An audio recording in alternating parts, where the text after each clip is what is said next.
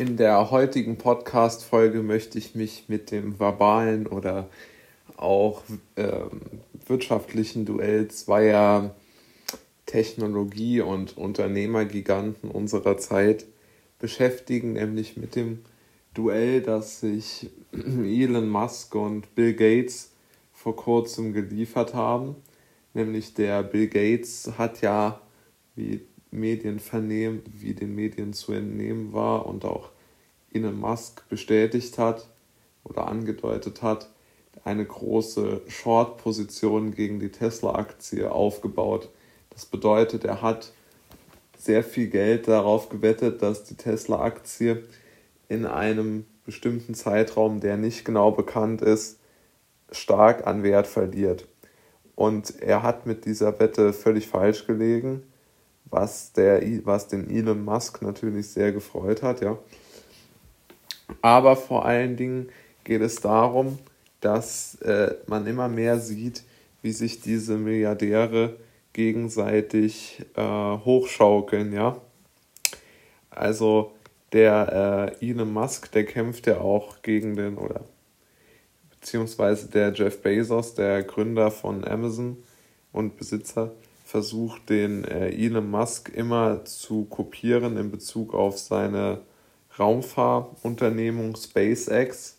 Und der Elon Musk erklärt dann immer, was äh, er erreicht hat und wieso das wesentlich besser ist als das, was, ähm, was äh, der Jeff Bezos erreicht hat. Und daran sehen wir auch, dass äh, ja, sich da so ein Spielplatz für Superreiche auftut. Denn äh, der Elon Musk, der sticht natürlich sehr hervor durch sein visionäres Denken und seine Unternehmung, die viele Fans hat und die auch wirklich Träume verkauft. Es träumt ja jetzt nun niemand davon, sich etwas bei Amazon zu kaufen oder eine Microsoft-Software zu benutzen. Und ich äh, bin da schon der Meinung, dass äh, sowohl der Bill Gates als auch der, äh, als auch der Jeff Bezos neidisch auf den Musk sind und dem äh, deshalb versuchen, irgendwo äh, das Wasser abzugraben und ihn irgendwo äh, zu übertrumpfen, indem sie ihn kopieren bzw. gegen ihn wetten und auch wie der Bill Gates, der hat einmal versucht zu erklären, warum man keinen elektrischen Pickup bauen kann und alles Mögliche. Ähm, obwohl er davon überhaupt keine Ahnung hatte, wie dann äh, Musk in seinem, äh, in seinem Auftritt in Joe Rogans äh, Podcast bestätigt hat.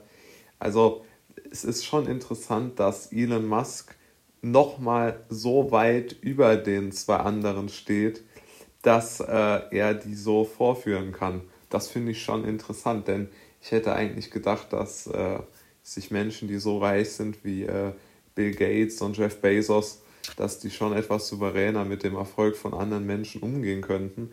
Aber es zeigt sich doch, dass das nicht so der Fall ist, weil äh, ganz einfach diese Leute, ähm, glaube ich, immer sich selbst auf der absoluten Nummer 1 sehen und äh, da wenig andere Meinungen zulassen. Und ich finde das schon sehr interessant, wie der Elon Musk ähm, dort agiert und äh, wie der vor allen Dingen mit seinen Visionen die anderen äh, da vor sich hertreibt. Also ich finde, äh, Musk gebührt da schon Respekt und auch Unterstützung.